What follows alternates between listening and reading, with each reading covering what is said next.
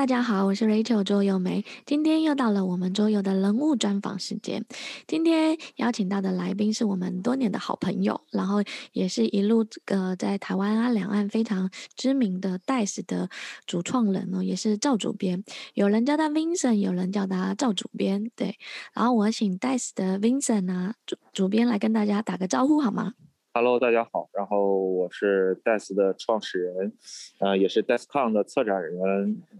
老赵啊，大家其实叫我老赵就可以了啊，Vincent 什么都是可以的，对。你可以跟大家讲一下，用三个标签来介绍你自己，让大家更认识你吗？因为 Dice 或 DiceCon 可能很多人理解，可是对于我们现在可能在做桌游教育啊，或者很多人刚进市场，连原来 Dice 呃原来桌游有一个展会在北京非常大，就是最大的展会叫 Dice，他们其实不知道。你可以用三个标签让听众更了解跟更认识你吗？我一直是创立 Dice 这个品牌最核心的这个人物，啊，也是从一开始做到现在这九年的时间，嗯、呃，所以其实我身上的一些属性也能代表 Dice 的一些属性，啊，那我觉得我的第一个属性呢是桌游人，啊，说桌游人呢其实就是 Dice 相关的内容。那我们觉得，呃，Dice 它应该算是一个桌游的企划服务这样的一个品牌。我们一开始最初把我们定位成是一个文化服务，但是后来我们觉得那个文化的这种推广的属性，然后内容的属性更强一些。当然，这个其实已经成为了我们的基因。但是如何能跟社会做更好的沟通，然后能让桌游被更多的人了解，所以我们要去用一个又一个的这种呃项目也好啊，活动也好啊的企划，去让更多的人去了解桌游。这个可能也是我们跟多数。呃，参加你这个电台节目的人，或者你认识的人不一样的一个地方，所以呢，我觉得我们是桌游人。那这个标签很重要的原因，是因为我们把桌游变成了自己的语言去跟别人说，所以这是我觉得它的第一个标签。那第二个标签呢，我们是策展人。那策展人呢，也是我身上的标签，也是呃 Dice 的一个主要的业务，也就是刚才你提到的 DiceCon，然后以及我们各种各样的活动。呃 d e s k c o n 可能一会儿我们聊的时候会详细的去介绍，但是就像你说的 d e s k c o n 是目前呃规模最大的桌游展，呃，所以说这个可能要聊的内容内容还是很多的。然后第三个呢，我觉得是出版人，呃，出版人既是我自己过去本职的工作呢，也是现在 Dice 自身的一块业务，就是我们在去年疫情的期间呢，去做了两个类型的出版物，啊，其实也是用桌游的语言去跟这个世界沟通，嗯，我觉得这个是我自身的职务，也是我们戴斯品牌的属性，可以这么介绍，嗯。好，你可以跟大家聊一下吗？就是 Dice 的发展史，其实我们是在一一一年、一二年，就是你们刚开始对一二年的时候就开始了，对。那你可以让大家了解一下，因为很多人现在不知道曾经有桌游这样的媒体跟纸媒的发生。我在上课的时候还会拿 Dice 的杂志给大家看，然后还拿还还会拿米宝。早安米宝，你记得这个活动？我们在微博时代，对，然后鼓励大家早起。你可以介绍一下 Dice 是哪一年开始的吗？然后经历了纸媒啊，怎么样做一些转换吗？嗯嗯，哦，最近也是经常跟别人来梳理 Dice 这九年来的发展。嗯、呃，那是这样的，最初发想这件事情呢是二零一一年啊，二零一一年可能很多人还不太清楚桌游是什么。啊，然后那个时候呢，我有兴趣去做桌游这个行业，然后但是因为一，但是就是想找一个切口，或者是说呢，自身本身从事这个工作，让我觉得桌游可以这样表现。嗯，我最早是做杂志、图书出版这个工作的，然后在二零一一年决定说可以去做一本跟桌游文化相关的这样的一个刊物，然后呢，我想给它定一个名字，那个时候就觉得，哎，突然。想到可以用这个简短的英文单词去命名自己的这个品牌，因为 Dice 是桌游里面最常见的一种道具，就是骰子是最常见的一种道具，所以我觉得用一个实物的道具跟桌游强关联的这样的一个符号去定名自己的品牌的话，我觉得还是挺合适的。然后呢，就用了 Dice 这个名字。最初我们开始做月刊，月刊的压力其实还蛮大的，但是那样那时候呢，其实有各种各样的资源可以支持我们去做月刊。那到了二零一四年的时候呢，月刊就相对来说是一个比较笨重的那种传播方式了，于是我们就做了二十一期杂志之后呢，我们就停刊了。停刊了之后，我们开始去尝试做新媒体。然后二零一四年既然停刊了的话呢，我们做新媒体的同时，我们就有更多的时间去做像 Rachel 你说的这种早安米宝的城市活动。然后我们发现呢，就是一方面在输出内容的同时呢，就是桌游它更好的传播途径是通过人与人面对面的形式互动交互，去这种感染力去就是发散出去。所以呢，我们在我就在想说说有没有更好的一个形式，可以让更多的人聚集在一起，呃，去把桌游的魅力传递出去。于是，二零一五年的时候，我就策划了 DeskCon 这个展会。那从二零一五年一直做到二零一九年，就是做了五届展会，也是在一步一步的成长。然后自己基本上把一年三分之二的精力全都是投入到策展、展会的招商以及展会的实现这个方面。所以说，从最初的大概两千多人的游客的展会，到二零一九年两万多人的展会，一步一步，我们一直在北京坚持做下来。嗯，其实最重要的一个一就是目的，就是有做一个呃娱乐性的事件，让更多的人来了解桌游、体会桌游，甚至说一些更务实的，就是购买桌游，帮桌游去培养新的用户。这就是 DeskCon 的使命。其实我们最开始立的是展现行业的风貌嘛，然后那个也是通过媒体、通过活动去做这种高曝光的这样的一个表现。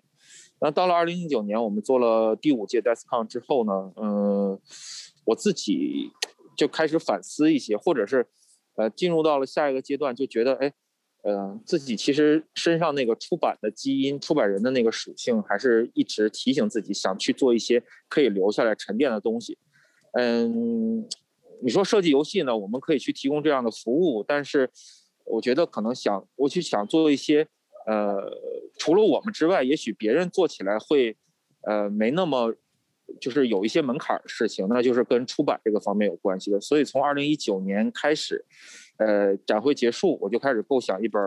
跟桌游有关的 MOOC 这种形式，以及呢，就是把呃过。这一段时间整理的一些内容，呃，积累的一些内容，想去整理出一本书。于是从二零一九年年底开始，我就投入到在 MOOC 的这个生产，就是这个编辑的过程。那到了二零二零年，大家都知道非典出现了，不是，就非典了，是那个，呃，对，非典，非典出现了之后呢，然后我们就，呃，正好做展会的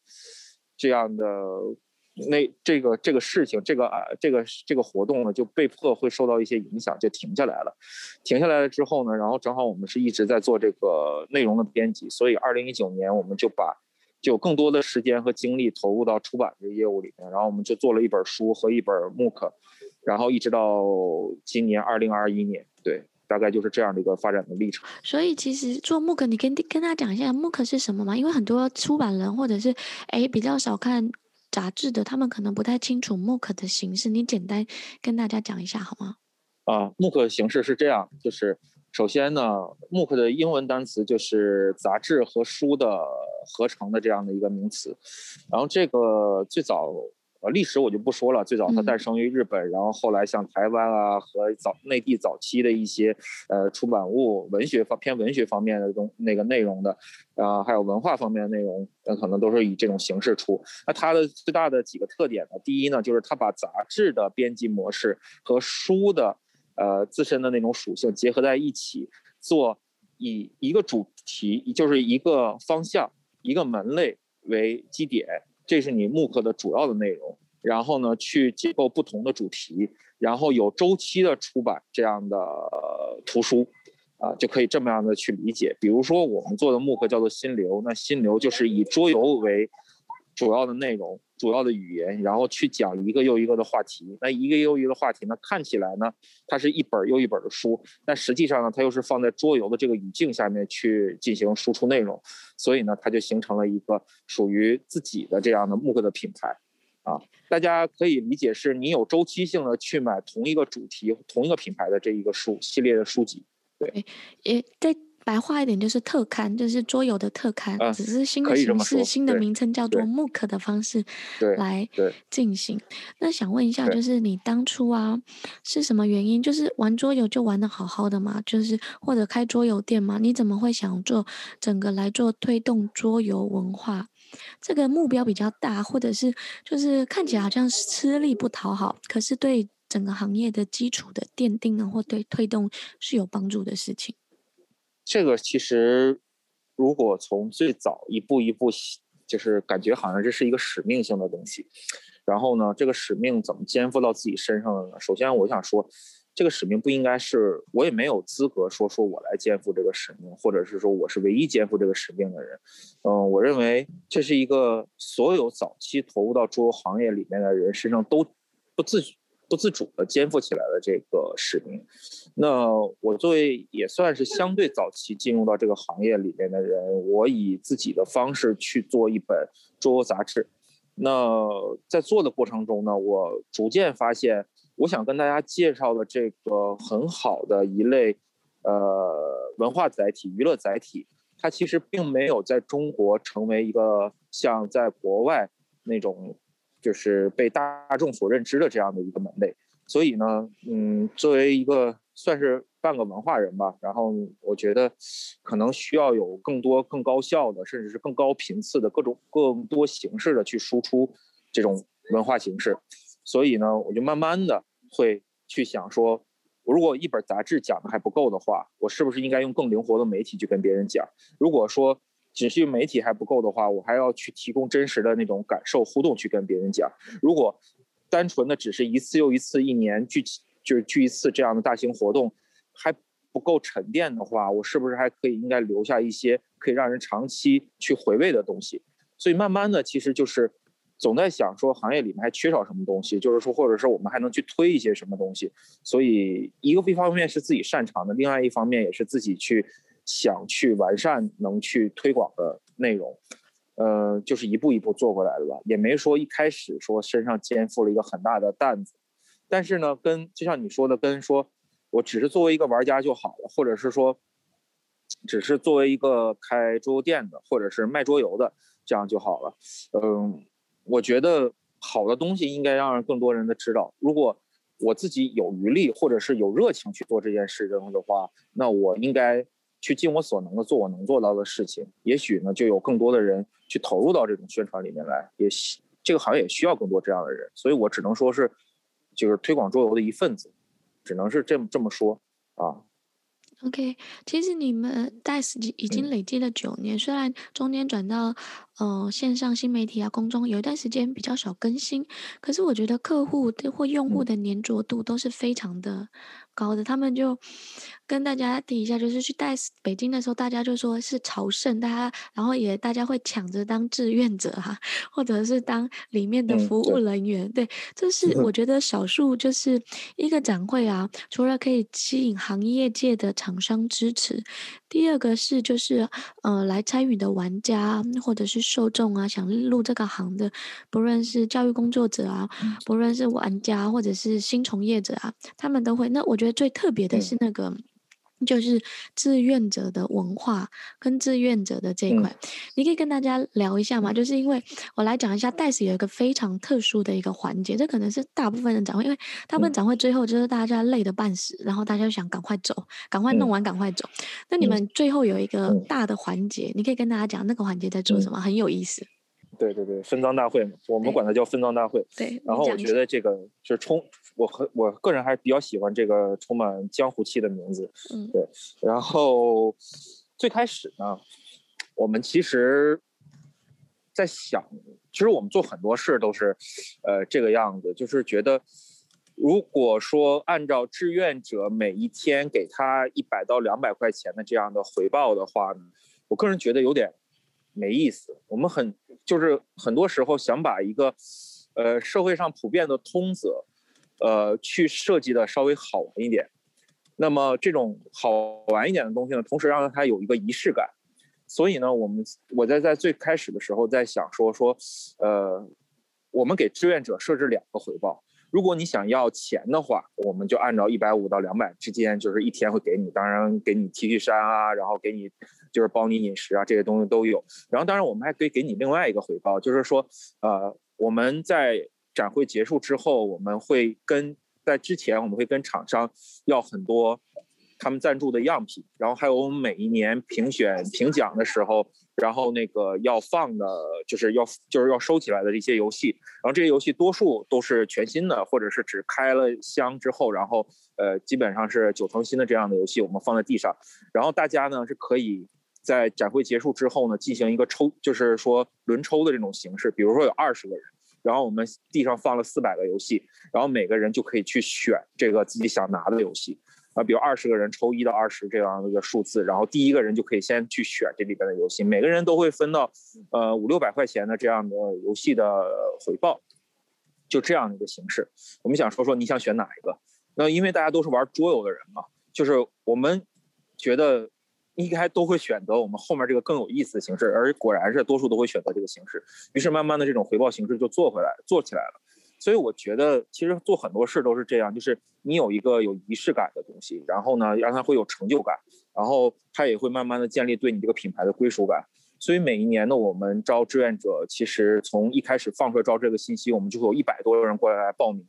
呃，那这一百多人里面，我们可能最后会留下四十人。但这四十人里面也有常年都担任我们志愿者的人，他们每年可能最期盼的就是 DICECON 以及最后分游戏的这个环节。对，所以我觉得这是一个思路，就是把很多呃看起来呃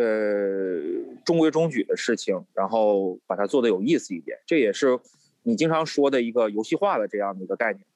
呃，大概就是这样，这个分赃大会。哎，没错，就是我特别想跟大家聊这一块，就是这在普通的活动啊或普通情节当中，这就是一个仪式而已。可是对于很多人来讲，这就是一个创新或把好好玩的事。我觉得 Vincent 身上有一个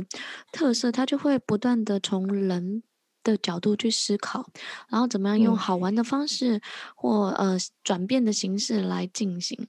那对，虽虽然你说的那个分赃大会只是 DESCON 里边很小一个环节，就像我刚才跟你说的，那它其实就是你的一个游戏化的这个思路。我们做这个行业，或者说 DES 作为一个呃桌游企划公司这样的一个品牌，呃做很多企划都是从这个角度去想，嗯。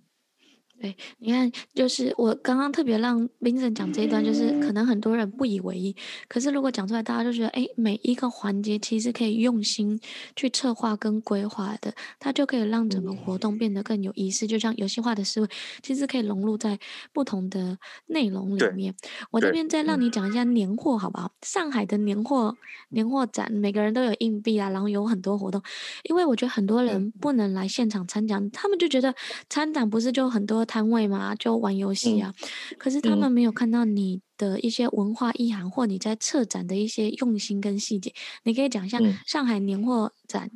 的概念是什么？嗯，呃，因为 DeskCon 其实在北京做的很成功之后呢。全国各地的一些合作伙伴也好，还是玩家也好，他们很希望我们去复制 DICECON 在其他的城市。但是对于我们来说，这件事情非常难。第一呢，厂商可能没有那么多精力去跟我们一个又一个的展会，然后无论是财力还是人力吧，啊，然后另外一方面呢，就是呃，就是大家知道 SN 展啊、GenCon 啊这些品牌，他们一年也确实只做一次，我们也不想把这个。展会做烂，所以呢，我就在想说，是不是有其他的，呃，桌游集会的形式，可以在其他城市复制，然后也能让别的城市的在地的玩家更好的能参与进来。于是我就去二零一九年年初的时候做了一个年货节，本来二零二零年也想再做，可这两年都受到了疫情的影响，都没能在其他城市做出来。那二零二一二二零一九年的那个年货节呢，就是我在想说，那一定要有不一样的形式，让厂商厂商更。简单的参与进来，但是我们应该把桌游的玩法提炼出来，做一个在春节之前的年会的形式。所以呢，我们就把桌游的玩法提炼出来之后，分成不同的挑战的区域，然后大家可以去兑换一些货币。呃，就是游戏币去参加不同的挑战区域。当你在这些挑战区域里边完成了你的项目之后，完成了你这些挑战项目之后，你就可以过来抽奖。那这样的话呢，既是宣传了这种游戏的玩法，因为桌游本身是最核心的东西是游戏的玩法，可以让更多过来，呃凑热闹的人或者路人可以体验桌游玩法的魅力，同时呢，就是可以让大家在现场做一个很好的活动，做一个很好的联动。那游戏币的这种形式其实大家并不陌生，比如说我们去一个游乐场，或者是去一个呃游戏游戏城，或者是去一个真正真正的庙会，可能都会有这种大型的活动。但是呢，它可以把人整个的这个调动起来，而不局限在某一个产品上来说，我认为这就是我们能去做桌游活动的另外一种输出。它更 to C，更不像 deskcon 那样，就是说，呃，只是单纯的去卖产品或者是体验产品，它跟而是一种玩法的融入。所以就是二零一九年我们做的这样的，也是一种游戏化的尝试。对，我记得那那次是有分两楼嘛，一一楼都是展位。那一年我们也在上海有参展，然后二楼的时候，就大家就会拿硬币，然后去那边挑战。就是可能很多家庭啊，或者是玩桌，觉得一玩要玩那么久，他们后来就会觉得，哎，有硬币的挑战，好像去每一个去尝试一下，还挺有挺有意思的。然后我还记得有好几个展会，那这样同时之间刚好让桌游的产品有更多的曝光。第二个是让大家有更好的体验。又有任务闯关之忧，就我看到，就有小孩啊在那边，就是说这个没闯关，还要再一次，还要再 再再一次的去经验跟经历，就把它当成一个目标关卡去操作跟实践。对，因为是这样的，还说两点啊。第一点就是因为我们在呃推广桌游的过程中，很多人你在推广之前，他不知道桌游原来有这么多的玩法，那。如果你通过，而且他认为学习桌游的规则好像是很麻烦的一件事情，但是实际上你把规则拆解出来之后，然后可以形成一个项目，让很多人去看到它、围观它，他就知道说，我也可以去试一试，这个东西也很容易学，然后以及有这么多的玩法，它能调动我这么多的感官，然后我都可以去参与进去。所以说，我们觉得这种设置呢是降低门槛。第二个来，第二点来说，就是我们怎么样去。呃，怎么去做出来这种事情呢？就是因为之前我们在北京参加了各种各样的，就是呃其他平台或者其他的活动方组织的活动，邀请我们去做现场的游戏设计，然后我们就会发现，哪怕三十秒的时间，哪怕一分钟、两分钟的时间，我们呢也能很快的让你去那个玩到一个游戏的玩法，然后你就会对桌游产生兴趣。所以我们就希望说，哎，这样的这种形式是不是可以把它放大，甚至把它集合起来？于是我们就试验了年货节这种形式，嗯。OK，那你可以讲一下，就是 DICE-CON 啊？有没有就是像国外也有德国最有名是艾森嘛，然后嗯，WinCon 嘛，还有日本 Game Market。你那时候在设置 DICE-CON 的时候，有没有参照说，哎，哪一个啊？或者是我想要把 DICE-CON 做成哪一个模式跟模型呢？其实 WinCon 也好，艾森也好，Game Market 也好，都有去看过，但是。呃，我发现其实他们都不太适合中国目前桌游发展的形式。首先呢，桌游的中国的桌游品牌、桌游厂商，呃，没有那么大的数量，也都是处在一个刚刚发展的阶段，所以对他们来说呢，可能还没有办法去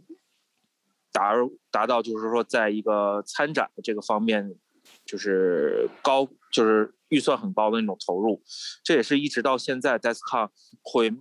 持续会遇到的一个问题。所以呢，我们在最开始的时候，呃，甚至这些人可能最开始对参展这件事情都没有什么概念。所以我们最开始在设计展会的时候，我们没有把呃去参考艾森的形式或者参考 Game Market 的形式，那样也不现实。所以我们就开始做一个相对来说规模比较小的，慢慢的呃去陪着这些。呃，桌游厂商们去成长，所以 DICE-CON 的第一个特点就是它是符合中国呃桌游发展国情的这样发展现状的这样的一个展会，就是陪伴大家去成长的这样的一个形式。每一年呢，我们都会去听，呃，桌游厂商真正在展会里面还需要我们去做到一些什么事情，呃，发现他们的痛点。其实每一年去策展都是通过。现在这个阶段，桌游厂商他们最大的需求，然后去进行策策展的。所以说，每一年呢，我们的主题都是不一样的。然后这个是我觉得他没有办法去向国外学习的一个呃第一个原因。但是呢，听起来第一个原因是一个呃中国桌游市场发展的一个问题。但是同时呢，中国桌游市场呢，它也有有利的地方，就是我们是一个互联网。发展高速的这样的一个国家，同时呢，我们有很大的人口的基数，那么我们就有很多呃跨界的机会，有很多宣传的渠道，所以呢，我们也是从另外一个方面呢，把 DICE-CON 做得更通俗一些，就它有很多跨界的宣传、跨界的内容，以及有很多品牌跟我们联动做一些合作。那这我认为也是 DESCON 每一年的一个特色。呃，从这个方面来讲呢，DESCON 它很利很利于传播，也是为什么每一年 DESCON 它会有超过百分之五十以上的人都是对桌游不是很了解、没有形成桌游购买习惯的新人进入到这个展会之中。呃，所以我觉得一在中国办桌游展。第一呢，应该是抓住中国的特殊的环境，然后呢，为我们现在的中国桌游厂商的发展找到他们的痛点和需求，去基于他们的需求去进行策展。另外一方面，也利用我们中国自己的优势。所以说，一味的向国外的展会去学习，可能也不太适合我们。这也是慢慢的从第一年到第五年，我们走出了属于自己的 DESCON 的风格。对，你可以聊一下跨界吗？嗯、就是你跨界做了哪些跨界？因为很多人其实不太清楚，说你们在私底下多用心，不认识新浪啊，或者是跟不同的跨界，你可以讲一两个跨界的案例吗？嗯，呃，我来讲几个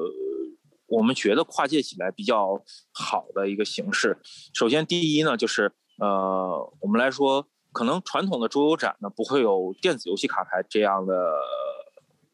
就这样的参展商，但是呢，炉石传说每年都过来来参展。作为一个呃，算是在线电子卡牌最多的这样的一个游戏产品，它其实能吸引大量的用户。每一年为炉石传说来的人可能就有一千到两千人，但这一两千人呢，他们不一定都是平时会有桌游习惯的人。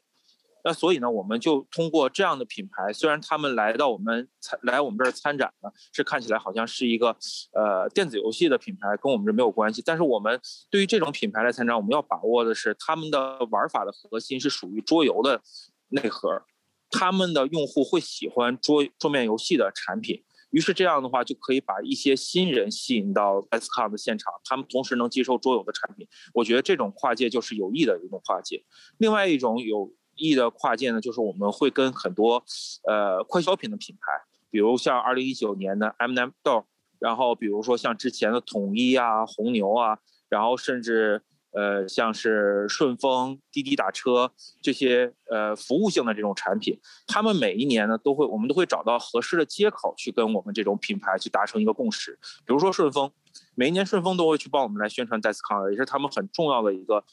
业务，那这个业务是什么呢？就是去在 DESCON 现场去发桌游的产品快件儿，呃。我就只跟他们讲了一件事情，在我们从一六年就开始和第二届 DESCON 就开始合作。我跟他们讲一件事情，就是说，桌游玩家在买游戏的时候，都会提出说说，呃，就桌游厂商在卖的时候，有一个很好的服务，就是说我们都会顺丰包邮，顺丰包邮，被形成一种品质的认知。那因为顺丰包邮的话，它这个安全保障和到货的速率是最好的。我把这个跟顺丰的人说了以后，他们觉得，哎，这个是我们特别精准的客户。所以每一年呢，因为来展会现场的人会采购大量的桌游，然后他们都可能有外地的或者是北京当地的，他们懒得拿走，那说给我发一个快递吧。每一年我们可能展会都撤完，了参参展商都走了以后，顺丰的人仍然在那块儿包货，因为有大量的这种那个快件去发出去。但是同时呢，他们帮我们在去做提供服务的同时呢，他们前期还会帮我们去做一些在他们平台上的宣传。呃，我们就会跟很多这种呃。就是类似于像还有饮料啊、食品、零食，比如说饮料，那在现场的话，大家不愿意去，可能很多呃玩桌游的人可能一坐在座位上坐一天，那在现场买水的需求就很大，所以饮料的服务商就会特别愿意跟我们来去做合作。在二零一九年的时候，我们还有充电宝的服务商，那可能大家也是需要这些东西。那所有的这些品牌看起来好像跟桌游玩玩法是完全没有关系的，但是呢，他们去。我们在现场的用户却都是需要这样的服务，于是他们就找到了客户服务的需求。但同时，这些品牌他们也有大量的这种用户基数，他们有自己的平台，又可以去帮我们去宣传 DESCON。那这就做到了很好的互利的有机的结合。我觉得这些跨界都是 DESCON 在做的一些有益的尝试，都是从玩家在现展会现场的切实的需求出发的。对，我觉得顺丰这个是非常有意思跟非常重要。我在德国。国外参展第一件事就是先看说那个寄邮资在哪里，因为你买完游戏要。那在北京也是，我还记得就是顺丰的那个摊位，感觉越一年比一年越来越大，而且越好，越好越好找，大家都会先知道在哪里。然后因为当我们知道我们那些桌游，因为桌游每一盒真的很大，然后自己提又重，然后上飞机啊，或者是你坐车又麻烦。那有顺丰来提供，或者或者这种快递服务，你就可以很用心的买。跟很大力的买，买完之后就直接送回家。你还可以在北京，因为其实很多人去北京 DICECOM 或顺便在北京玩几天，当做一个旅游小的旅游跟小的假期。如果拿着这些东西，其实很不方便。就是就是你刚才讲，就是你刚才讲了一件事情，就是我们在做很多设计的时候，是从用户的角度去出发。就像我们我刚才讲说策展的时候，那你要去想厂商的需求是什么。我们加了会议日，加了版权交易，然后加了 VIP 日。各种各样的展商需要的需求，我们去策划。然后呢，同样玩家的这一块呢，哪怕是我们进门口的时候，我们每年都会送一个特别结实、特别大的袋子。然后那个袋子是干嘛的？就是我知道你会买很多游戏，你就装拿它装，特别方便。然后你最后去你，我知道你要去寄走，那我们就给你去做这个东西。所以一切的设计都是从人的角度去出发。那我觉得这样的展会的策划才是。呃，很合理的。基于这个合理呢，就双方达成一个共赢，根据品牌方啊、参展方啊达成一个共赢的情况。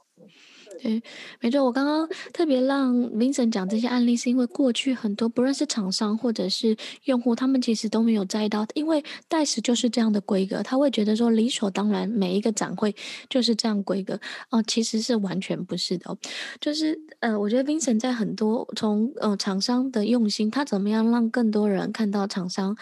然后他们的品牌被看见，他怎么样去招商？他其实有两方的压力，一个是厂商的压力，一个是每一年办展的时候，我记得一九年在北京那个时候，我也很担心，说明天到底人来的多不多啊？然后又限流啊，那限流人会不会变少啊？就是有很多的无形的压力，其实是在。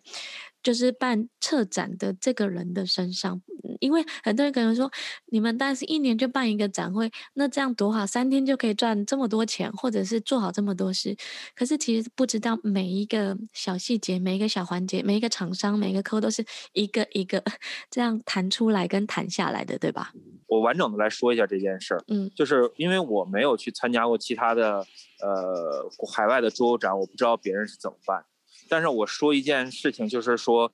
我刚才讲到我们要陪着中国的桌游厂商一起成长这个展会。那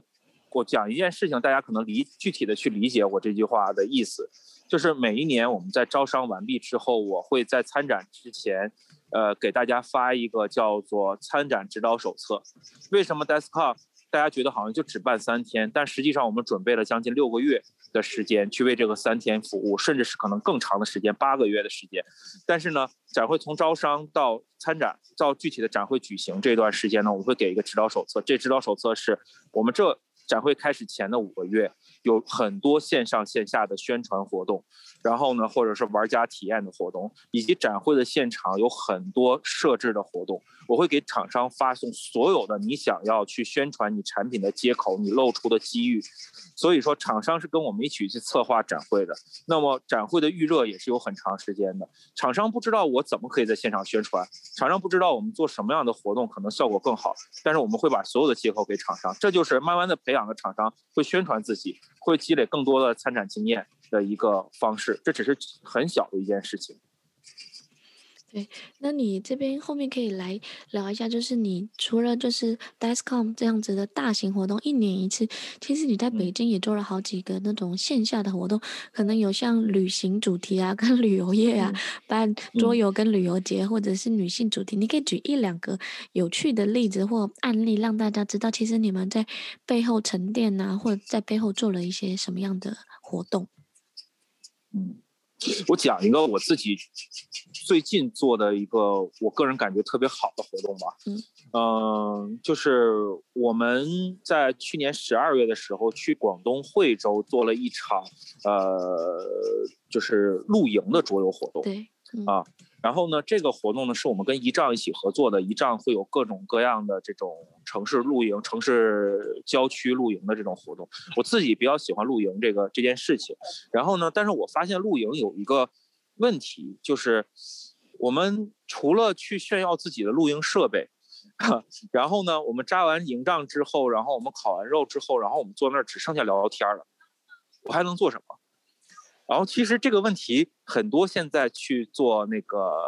clamping 的文化的人，在推广的过程中，全都把它回避了。我除了设备的，除了讲设备以外，我更多的其实，在营地上的内容其实是非常有限的。于是我就想说，说是不是可以在帐篷里面，可以在篝火旁，可以在餐那个蛋卷桌旁，我们可以去玩一些桌游。于是我就跟那个仪仗那边去聊，说我们想做一个这个桌游营的活动。当然，我们还有一些其他的合作。然后他们觉得，哎，可以去尝试一下我们广东近期要做的这个。于是我就选了一些适合露营玩的游戏，比较轻便的。然后不需要占特别大面积的，以及就是主题上非常符合的游戏带到了那个广州那一面，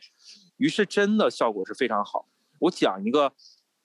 讲一个当天晚上的案例，就是其实白天大家还不太清楚我们是什么，但到了晚上，大家会发现，哎呦，我没有什么事情可以做了。于是我就在我的帐篷里面开黑故事这个游戏，可能很多朋友就知道黑故事这个游戏其实理论上支持无限人的。于是我在一个这样的大的帐篷里面开黑故事的时候，我一个人作为黑故事的讲解者、出题者，然后我一个帐篷里面挤了十六个人跟我在一块玩黑故事这个游戏，大家一直玩到一点多，然后还没有尽兴，把五十个故事讲完了之后，然后我们又再去玩了一个就是那个呃 A 社出的那个就是那个波普的那个游戏，叫什么轮盘的那个游戏，然后电波同步对，然后就大家又玩到了两点多。然后以至于第二天的时候，很多人一到了白天，他们说说又可以去看一些我们带的其他的游戏去玩，于是我们这个效果就特别好。然后我们可能今年还会要去做两三个在城市户外帐篷里面去进行的这种桌游营的活动，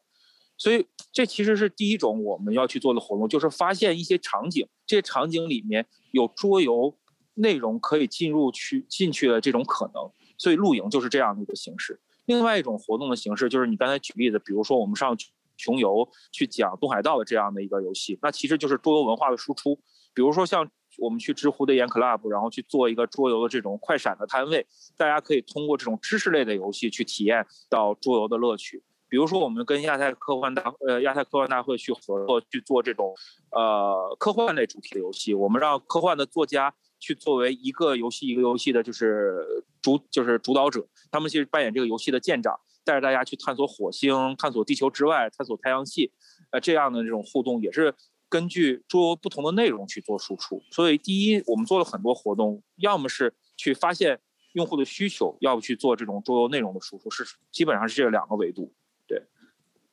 对，那你可以跟他讲说，你是怎么样可以这样脑洞大开？很多人就是说桌游很好，桌游会用，可是我也常常跟他们讲过跨界，可是他们就会说，哎，他们想不出来，桌游不就就是在这个地方玩吗？你可以跟大家讲说，哎，怎么样可以让厂商啊，或现在很多的参与者或加入者，他们可以脑洞可以更大开一点，把桌游当成一个文化的载体，然后去做更大范围的，就是铺垫啊，或者是宣传。我觉得去发想一件事情。去以及到把它实践出来，其实中间有特别多的环节，但是呢，大家可以从一点一点的去尝试。呃，首先呢，你要确立一件事情，就是你做这件事情的目的，就是你要确定这个计划是否可行呢？就是看你的这个具体的游戏场景。我们经常讲游戏场景，它是否有这个合理的画面？它是不是，比如说我去讲露营的这个去玩桌游的这个游戏场景，我自己就有画面。然后甚至在这个活动之前，我跟合作方那边我画了好一些分镜图给他。我说大概的这个帐篷的呃设计是什么样？它要有灯，有蛋卷桌，然后有足够的椅子，然后甚至说呃在整个的周围的环境是什么样子？我们把这个游戏的场景画出来。然后第二呢，游戏场景一旦合理的话呢，就去想着说我如何去找到更多合适的内容。那这个东西呢，就需要你可能有一定的。桌游资源的积累，一方面就是你能想到什么样的游戏适合在这儿，那你需要就了解很多游戏。第二呢，你能调动这些资源，你能找到这些游戏，可以拿到这个场景里面来。第三呢，我觉得还是需要有很强的落实的能力。这个落实呢，第一就是说有合作方，或者是你自己有这样的场地，以及有这样的号召力，去可以把这个活动最终落地实现出来。另外一个方面呢，就是你要在宣传的这个方面又能找到。哪怕是一句话打中你这个受众的痛点，比如是可能我们极客玩家，会想说说，哎，我就要做一个得深重度得策的这样的一个游戏局，但是它有没有意义呢？我觉得可能是有意义的，就是因为身边会有人喜欢它，但你最终想输出的那个效果是什么样的，可能都是不一样的。那我们说重度得策就是一个很中规中矩的一件事情，但是如果你的目的是说让更多的人去了解桌游的乐趣的话，那你一定不能选择重度得策的内容，你可能就要选择互动性很强，或者有一个文化 IP，或者是说有其他的属性可以吸引到特定人群的这样的产品。所以我觉得，第一，对产品要了解；第二，你有明确的一个方向，需要做什么样的活动；第三呢，你应该要有一个足够的执行力。所有的想象都需要最后的落实，它才能会被大家知道。如果你最后只是想象了，然后最后没有落实出来，我今天也不可能跟大家去讲这样的案例。所以我觉得还是需要很多个因素去让你的发想最后能呈现出来。我觉得听到这里啊，还有一个就是你可以理解跟了解到，其实桌游的那个种类啊、类型啊，跟主题真的非常的多样，我们才能做那么多跨行业啊，然后跨文化，从科幻啊到历史啊，到旅行啊，然后到露营啊，甚至到亲子这样类型的结合。所以我觉得桌游，说实话，对我们很多人来讲，桌游人来讲，它就是一个文化不同的载体的创新的一种应用的一种方式。那在这边我可以提一下，因为 DICE-Con 其实讲了蛮多的，就是忽略忽跟大家讲一下，今年是在几月，好不好？在什么时候？赶快让大家把那个时间空出来。嗯，对，那大家今年八月二十一号到二十二号两天的时间，在北京的农业展览馆，然后我们会举办今年的 DICE-Con，对。对，如果你八月要出游啊，就可以先把这时间预定下来，好让大家知道。嗯、那现在疫情的关系，北京也已经开始全部都低风险地方，暂时应该不会有任何任何问题，所以大家可以八月的时候一起北京。北京希望保持住，嗯。那最后的时间，我想让你来聊一下，就是说木可，你当初开始做木可啊，然后接着又有一个好玩的好设计，一个是木可心流这一本册子，跟好玩的好设计，你可以跟大家聊一下说，哎，这个心流的那本书主题是在讲什么吗？这两本书任意就是就就这两个项目，任意一个都可以讲很长时间。对，我知道。所以我我先让你先简单讲，后面有时间我们就专门为这个再来开一个主题啊。啊，看大家有没有兴趣。然后我来讲说，呃，第一本心流，我们讲的是女性主义的这个主题。然后这个主题呢，呃，是因为我们在做选题设定的时候呢，有一些倾向。这些倾向呢，就是说，我们跟出版社在聊的时候，出版社很希望说，我们在输出桌游的同时，它所能围绕的话题呢，更多的是能引起社会关注的话题。那我们第一期讲的女性主义呢，也是确实是可以激起很多一个社群的很多社群的关注。那么。它很大的一个目的呢，我们可以理解为呢，就是说有关注度的话题呢，可以让产品更畅销。但是从我们编辑的这个角度，或者说我们推广桌游的人来说角度来说呢，就是跟我们讲做的很多活动其实都是一样的。我们更希望用桌游的语言去通俗的让人明白一些事情，或者是说把这个，或者是让一个更大众理解的事情。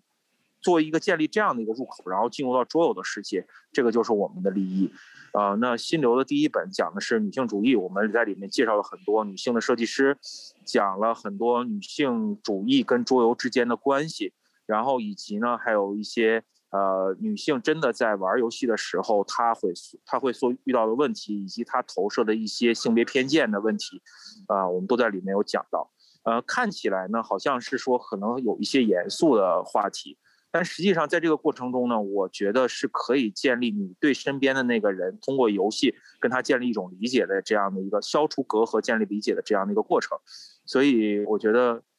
产品内容、娱乐性这一方面都做到了之外呢，我们更希望可以去通过读一本书或者是玩一些游戏，可以真的让你的观点发生一些改变。它不是那么强硬的说教，而是那种潜移默化的去消弭一些隔阂。而且《心流》这本书其实还附了一个桌游，对吧？对。啊、为什么会想把书跟桌游这种形式载体做结合？嗯，这个其实是出版社的那边的主编们提出了这样的一个想法，说说既然你都是做了一本。讲桌游的游戏，呃，讲桌游的这样的一个慕课，那么现在市场上的慕课有很多个种类。你们的主题虽然很新颖，但是不是我们在表现形式上还能再多去想一些，再往前大胆的去尝试一下，可以做一个跟你的主题相关的游戏。于是我们就去设计了一个游戏，跟这本书在一起去做这种捆绑的销售。我可以讲，我当时讲到这件事情，就是说，游戏是这个书阅读之后的这个延展。然后书可能是对这个理解这个游戏更深度的一种挖掘。那这个游戏呢，我们设计一个是可以让女性玩完之后去做这种精神断舍离的这样的一个游戏。你可能会被贴上各种各样的标签，或者是你不得不去承受那些公序良俗要求里面去高要求你们去承担的那种责任和义务那种使命。但实际上呢，你在玩游戏的过程中，你遭遇的各种各样的事件，这些标签贴到身上的时候，会产生一些压力。我们希望通过这些游戏里面的这种呃有机的抉择，去释放这些压力，然后实现一个自己精神的飞跃飞跃吧。这是大概是它的设计核心，也算是对这本书思想的一个延续，就是这样。对，那因为其实桌游是一个小众市场，那又介绍桌游的女设计师或女生相关，或你那时候会不会担心，或出版社会担心小众里面的小众，确定还要出吗？对，首先要说呢，每年的这个出版社的书号是非常有限的啊，他们认同一个项目，那这个项目无论是商业价值，或者是它能实现的社会意义，呃。他们都会去从这两个角度去评估。那对于我们这次跟中信，就是这一次跟出中信出版社合作，他们会认为它的社会意义是很重要的。也作为一个新产品来说，它是一个很好的尝试。这个项目也是他们一直有意一直扶持下去的一个项目，所以我们算是一起去探索的。因为文化市场其实除了畅销书之外，大家还是很鼓励，现在这个环境里面还是很鼓励大家去做一些新的产品的探索。虽然我们自己不太争气啊，做东西做得很慢，对，但是呢，呃，出版社对我们还是挺信任的，做这个事情。对，对，就木可后面还会再出吗？后面那一版还会就是教育相关的，对不对？你现在大概设设计了几个主题了呢？呃，我们做了四个主题，然后第二本已经编完了，嗯、然后那个已经送审了，应该是在年终的时候出，就把。季刊变成了年刊，也是很对不起大家的一件事 啊。对，好，那你可以跟大家预告一下是什么主题吗？对，呃，第二期是儿童游戏化教育的。嗯，实际上呢，它围绕的是一个育儿焦虑的问题，就是我跟孩子在一起到底应该做什么。但是呢，我们想说里面给大家一些实际的方法，所以从整个书的内容的构思的结构上还是很有意思的，而且。我其实前几天还跟人讲到说我，这么看来，我觉得一年出一本慕课，其实速度并不是很慢，因为在这一年的编辑过程中呢，我们不断的去迭代里面的内容，我们有做了很多稿件，甚至都排完版了，然后我们都最后把它废掉了，因为我们发现了更好的、更有代表性的、更有感染力的内容，所以我觉得，呃，利用这种沉淀的心态去做一本又一本书的产品的这种输出，其实这个速率，呃，还是可以，我自己可以接受的。嗯，也可能是心态可能 也比较稳，对。OK 啊，那你可以顺便聊一下说，说就是儿童教育这一块，其实我们也一直都有在推广儿童桌游教育。嗯、那接下来又有那本书也，也也还蛮期待。嗯、你可以讲一下说，哎，桌游这几年你的一些观察嘛，跟发展，就是从桌游前面讲了很多桌游行业，你可以讲一下关于那个儿童桌游或这种亲子市场游戏化的这个概念嘛？因为今年听说，呃，DICECON 变大了嘛，你也会想让更多的关于游戏化的厂商或桌游的。厂商教育的进来，可以聊一下为什么会有这样子的创想，跟或者是市场上发现了什么新的样貌？呃，我觉得 Rachel，你肯定是要比我们更了解桌面游戏跟儿童游、儿童教育之间可以产生的可能性，所有的化学，你在这个方面的研究会比我们更多。但是恰恰是像，恰恰是我们在这一路上去感受的，像。你这面的对这方面，你你你这这面对这个行业倾注的热情，以及更多的人对这个行业所倾注的这个热情，我们认为，我们需要让更多人看到，在这个门类里面，育儿教育是这个社会的刚需，也是国家提出重点在未来发展的几个产业之一。我觉得桌游一直在寻找各种各样的风口，但过去的风口呢，都是更偏向，呃，就是这种娱乐化的这个方面。但实际上，我们这么多年做桌游下来以后，我们会发现，桌游它的教育意义，然后它对，甚至我们说大一点，它可能对某些人人生的改变都是很大的。它是一种。嗯，你可以一直去探索，一直去发掘，甚至你可以用产品去实现又一实现一个又一个你自己的理念的这样的一种载体。就像我们，呃，你刚才提到的，我们出好玩的好设计里面的很多案例是一样的。所以我们觉得这么多的案例，以及这么多从事教育的人，我们需要他在一个，呃，我们希望他被更多的人看到。于是呢，这是 DESCON 建立儿童区，特别是今年我们去大张旗鼓的啊，明确的去规划儿童区的这样一个主要的目的。那这个目的呢，也是去回头去投射到这个目前现在市场的需求，也就是你刚才讲讲到的，很多人开始做桌游的一个，呃，你能感受到开始做桌游的这样的一个动因，是因为他发现他的孩子很喜欢玩，然后他开始从教育和桌游这个入口开始进入来。进入来了之后，他发现桌游的世界很丰富。然后呢，我们开他开始做桌游的研发、桌游的教育的工作室、呃，桌游的代理，甚至是呃做桌游的这种活动。那么我们就会发现，这些一些简单的入口可以让桌游这个行业丰富起来。以后不仅仅是单纯的呃数字上的这种增长，更多的是更多的资源可以引进出来，然后可以让桌游变得可能会变多。所以我们说说疫情是不是对桌游行业有打击呢？但实际上呢，可能我们大家见面玩桌游的机会变少，但具体的数据呢，则反映了说桌游变得更好卖了。无论是国际的、国外的市场也好，还是国内市场也好，特别是亲子游戏、家庭游戏，在国内卖得更好了。更多的人花更多的精力，甚至有一些呃公司都开始看到了这一块市场的发展潜力，所以更多的从业者进来。我。觉得疫情反倒让桌很多桌游的创作者以及呃研发人员有了更多的机遇，这个市场在慢慢的变好。其实真的就是去年的数据，其实可能在三四月的时候，疫情刚发生的时候，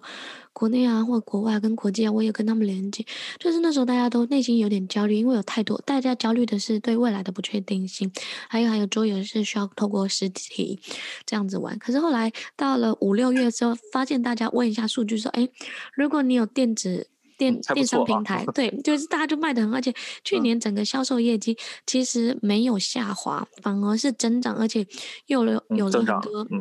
新的客户跟新的用户来接受，因为就被关在家里嘛，你一定得想东西在家里玩，把家里的那个丰富的场景变得有趣啊，或者充满乐趣，不然就是我们对。我们有一个最实际的数据嘛，大家可能觉得电商平台那个东西可能还有点虚嘛，但是因为我们每年的，就我们所有的客户里面有一大部分是工厂的客户，只有生产工厂，大家都是拼命传来喜报啊，然后我们某某游戏又加印了，某某游戏又比前年加印的数量还多，然后我们听到这个数据的话，那是非常真实的数据了，对。没错，就是其实疫情去年疫情刚开始就是。封解封之后，就是他们就说这这两三个月所有的东西都印不完，就是因为其实国外的需求量太大，嗯、对，所以他们说他们最近最近其实很忙，很很忙。我觉得这个对整个行业跟整个市场来讲是一件好事，就是从印刷厂那边开始忙，然后就代表市场的起来了，那也越来越多人投入桌游这个行业，不论是从教育的切口切入，亲子的切口切入，或者是代理啊品牌，其实越来越。多元啊，那我们自己也会接到很多桌游的设计委托，真的是什么行业，各行各业的都有。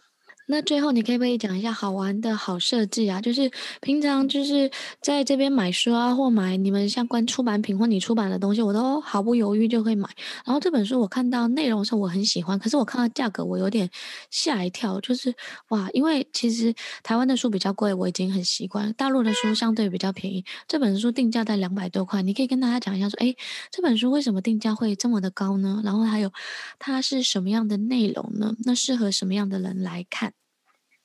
嗯、呃，首先来说一下啊，呃，这本书呢，它从印刷成本上来说呢，大概是三百多页的彩页，呃，并且里面有很多特殊的印刷工艺，所以如果大家在书店里面可以翻到这本书的话，就会觉得它物有所值。从这个啊表现形式上来说，另外一方面呢，我们把这本书的类型定位呢，它应该是一本设计向的书。呃，从我二零零三年开始从事工作以来，嗯，基本上都做的是艺术和设计这个方面的题材。那这个方面的题材，大家可以去书店里面去找这一类的书，它的定价基本都是在二三百之间，啊、呃，甚至是三百块钱以上，呃，所以说它是作为这一类图书里面是一个比较标准的价格，呃，这个就解释了大家对价格的这个方面的疑惑，啊、从两个方面解释了。另外就是你说的，呃，它适合什么样的人去读？那这本书里面呢，收集了五十四个来自不同国家地区的人。啊、他们设计的桌游案例，那这些案例呢，并不是我们核心桌游玩家熟悉的那些知名的设计师设计的游戏，而是一些在国际上很有代表性的艺术家、呃，设计师、视觉表现这方面的，就是这种杰出的设计师，他们所做的这样的桌游案例。他们有的人呢，是自己设计理念的输出，有的人是通过自己的设计力来。展现自己国家的文化，也有的是去通过桌游的这种形式呢，去呃输出一些知识，或者是一些满足一些客户的需求，啊，甚至完全是自己的毕业的作品。但是都所有的这些内容，所有的这些产品呢，桌游里边的桌游案例呢，都是非常的设计的非常的好看，然后并且呢也是非常的有意义。呃，你刚才问了我，其实在之前问了一个问题，那这个问题就是你如何。让桌游就是你如何去发散想象力，让桌游被更多的人认识呢？其实我觉得，无论说是你还是你刚才就是或者是这个问题关注这个问题的人呢，其实都应该都可以去读一读《好玩的好设计》这本书，它里面恰恰的就是回答了，更好的用案例去回答了刚才你提出的那个问题。它里面真的是包罗万象，让大家知道桌游还有这么多的可能，还桌游还可以成为一个你输出自己理念、输出自己观点，以及如此包容的这样的一种表现形式。我觉得这本书从我个人来说呢，还是非常精彩的。然后，呃，因为我是编辑嘛，也是我也通过用了五年的时间去积累这个内容。而我们在书卖出去了之后，然后很多人拿到书回馈的这个。反响来说呢，大家都觉得，呃，这个价格确实是非常值。当然，我们现在会在市场上看到很多书，它其实打折打的都比较厉害嘛。对于图书来说，所以说能原价买书，让并且说这本书很值的人大有人在，这也是让我们觉得非常欣慰的一点。嗯。对，我觉得这次的这个好玩的好设计，同时也让大家知道说，哎，好的设计产品应该应该是怎么样。还有就是桌游可以跨界应用的不同的面貌跟样貌，让大家打开来说，哎，桌游其实不是一个休闲娱乐，它可能可以跟媒体结合，可能可能可以跟我们作家结合啊，可能可以跟电玩结合，甚至是一个理念、一个想法或一个传统文化的一些东西的载体啊。所以推荐给大家，如果有机会可以看一下。那个、嗯。在这个书里面，最后讲几点啊，就在这书里面几个案例，比如说，呃，有一个泰国的设计师，然后他呃设计了一个游戏，让人去学习哑语，可以跟那个聋哑人沟通，通过这个游戏可以掌握一些基本的这个哑语，然后这个游戏拿了 IF 设计奖。然后呢，还有一个哥伦比亚的案例，他们通过设计桌游解决了哥伦比亚水源调配的这样的问题，让水利。呃，让就是不理解当地用水这个规划的这些市民，以及就是政府的部门，然后可以通过这个游戏就可以去理解这件事情，然后还有各种各样的这里面应用的案例，都是非常的精彩。对。对，那今天很开心跟你聊呢，从从 DICE 的开始啊，然后 DICECOM 这几年的转变啊，还有你们开始做木刻啊，跟还有好玩的设计，我觉得一直都你都是在用文化当载体，只是你的，嗯、呃，那个特定的标的物可能是用桌游，桌游的不同的样貌，透过文化的方式来传递给大家。那最后你可以用一句话来总结说，哎，桌游对你而言到底是什么呢？就我最开始说的那句话嘛，说是一种对我来说就是一门语言，OK，好，非常的简短而且有力哦。好，那最后你可以讲一款你自己很喜欢的桌游，或者是哎，你可以选一个哎美术风格哪一个是你非常的喜欢，你也推荐大家可以去了解。因为大部分人在选游戏的时候可能会忽略它的美术，就觉得哎这个是有名的设计师啊，或游戏机制啊，或者是排名啊。你可不可以用那种美术的风格的方式，然后来给大家推荐一个你自己很喜欢的游戏？啊，用我的专业领域，我个人来说，美术风格最近见到特别好的，应该就是国家公园吧。国家公园，无论是对，无论是从，其实这件国家公园这个案例特别像我以前做的一本艺术图书的案例，就是国家公园发动了很多艺术家去为国家公园去画里面的插画，就是不同的艺术表现。其实首先它的艺术价值很高。然后他就是不同的艺术家用自己的绘画的风格，然后去汇集到一款游戏里面，所以它的艺术性很强。第二呢，它的配件儿非常的精美，做的质感也非常的好。第三呢，这个公司呢为了开发这个游戏的非常，呃，治愈我们这种强迫症的人啊，会让我们引起我们非常舒适的这种收纳的设计，还专门开了一个做收纳配件的这样的一个公司品牌，所以。这个公司从美术设计到收纳，然后到这种就是艺术家联动的这种创作行为，呃，对我来说，它应该是桌游里面做能展现视觉方面的一个极致极品，也是核心桌游里面我觉得做到了一个非常高水平的案例。对啊，对，就是鼓励大家可以去看一下，就是 Vincent 推荐的，从美术风格来看看，说不定可以拓展你在选桌游的视野。那最后你可以对也是帮我们上一期，也是帮上一期姚总他们做了广告啊。对，姚总对姚总也很喜欢的游戏，我自己也觉得这个选题跟内容都很好。可是我我其实没想到你今天会会聊说你会选那个主题外，会会会选也是选这个游戏。那最后你可以这个游这个最后说一句，这个游戏我们带出去去露营了嘛？嗯，然后我说选一些。山系游戏，其实从这个游戏开始，也构成了我做一个露营游戏主题活动的一个发想点。这个游戏也是给了我一个这个启发，对。对啊，那期待也可以，就是跟因为国家公园嘛，或者国家环境啊保护，其实也是政府非常在提倡，也很符合亲子的议题。希望后面有很多这种类似的活动，我也希望我可以带我的儿子去露营，顺便玩桌游，这是多有多美好的一个结合啊！我们马上就要在上海做活动了啊，你来吧。那你 提提早告诉我们，我们一定去去参参加。对，然后上海周边的大家就不用想说啊，去北京啊，但是在太远了，没关系。Vincent 他们要来上海，我们露营，大家可以在户外见。对对，那最后你讲一下，就二零二一或接下来的发展，因为其实 DICE 嘛五年了嘛，今年又一个转型，又 MOOC 出来了。那 DICE 未来就是可能这一两年或两三年有没有什么短期的一些目标呢，或转变？因为从纸媒没有做，哎、嗯，新媒体，然后展会，然后哎又回到了纸媒，那下一步呢？嗯、呃，就还是那样的一个核心，就是呃。我会坚定的去说，你你刚才提到了，好像我们做更新媒体内容更新的越来越少，嗯、就是我们的微信平台上更新的越来越少。但是你也会发现，我们每周呢，呃，我们自己都会去讲，就更新一篇文章。但是这篇文章呢，其实是其他桌游媒体可能都不会去讲的一个，就是关于有趣的桌游文化的内容啊，各种各样的，还有一些很有意思的故事。